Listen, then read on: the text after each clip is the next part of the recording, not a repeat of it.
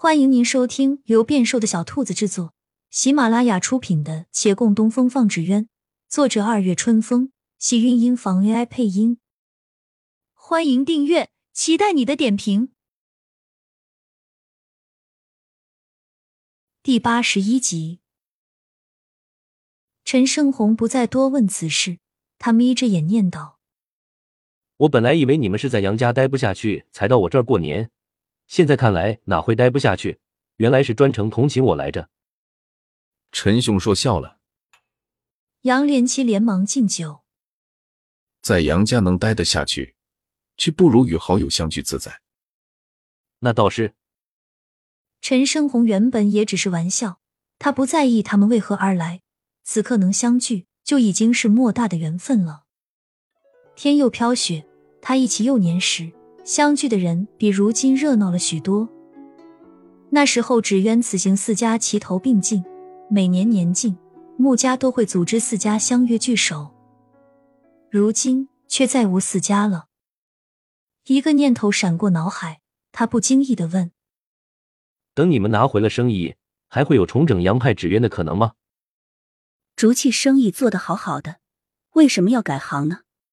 沈芊芊插话道。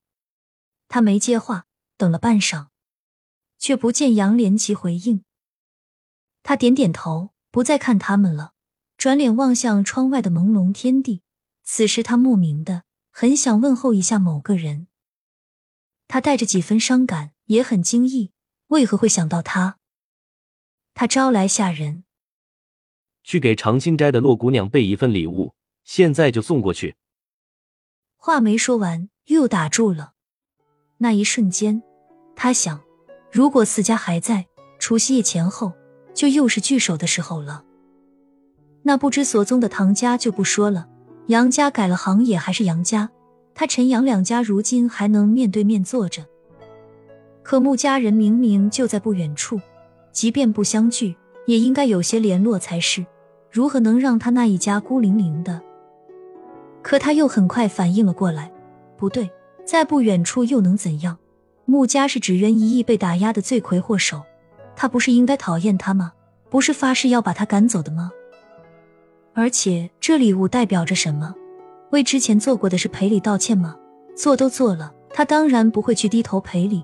反正该受的罚在县衙大牢已经受了，干嘛还要道歉？算了，让他那冷清着吧。下人糊里糊涂，倒是巧了。他才从六渡街办事回来，因为与卢风明认识，还跟他闲聊了几句，当下也没多想，回道：“您是说洛姑娘吗？她那家不冷清啊？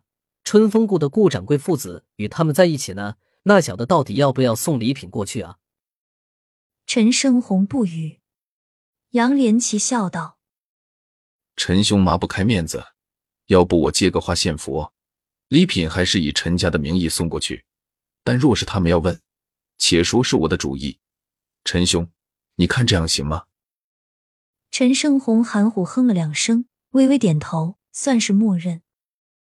不过要送不能只送一家，既然顾掌柜也在，应给顾掌柜也备一份礼。嗯，照杨兄说的做。陈胜红这才自然起来。满天的雪被华灯照得的通透。若盈盈流淌的光点，走在其中的人不觉寒冷，反生了暖意。陈家下人把礼品送上，一屋子人有些惊讶。替我们谢谢杨少爷。顾掌柜回复了来人。来人往回走的时候，才想起来，不对啊，礼品是我们陈掌柜出钱的，为什么他只感谢杨少爷啊？此间雪落无言，凉夜无尽。厅内，顾掌柜在说话。陈生红可不会这么好心。对，没错。对了，跟你们说一事，过完年我可就要上京师了，不知道往后还有没有机会与你们常在一起。酒堪熏，一语叫众人抬眼。顾掌柜盯着陆凌，满是疑惑：怎么不在这儿待了？他要去京师参加省试。哦，那考完了不就回来了？怎么说以后不经常和我们一起了呢？顾掌柜如是问，却瞧着陆林的脸色有些黑。月兰靠近他，小声解释：“省试过了，还有殿试，殿试通过会封职派官。若是考完就回来，那是落榜了。”啊！顾掌柜连忙拍了拍自己的嘴，朝对面投来抱歉的目光。哎呀，我乱说的，陆小哥，你一定能高中的。陆凌的面色和缓，借您吉言。他刚松了口气，身边小风又问：“哦，一时半会儿回不来，那时间长一些，个把月总该能回来啊。”说的好像你再也回不来了一样。顾掌柜咳嗽了一下，差点一口酒呛出来。陆凌哭笑不得，已经没法在意这对父子连番的吉言了。他耐心解释：“生是在三月，我从这儿到京师，路上就需要两个月左右。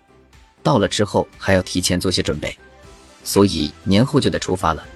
若有幸通过省试，自是留在那儿准备六月参加殿试。”不管殿试结果如何，总得等待放榜。即便是落榜了，也是七八月份才会成。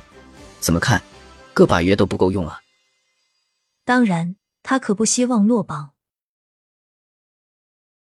亲亲小耳朵们，本集精彩内容就到这里了，下集更精彩，记得关注、点赞、收藏三连哦！爱你。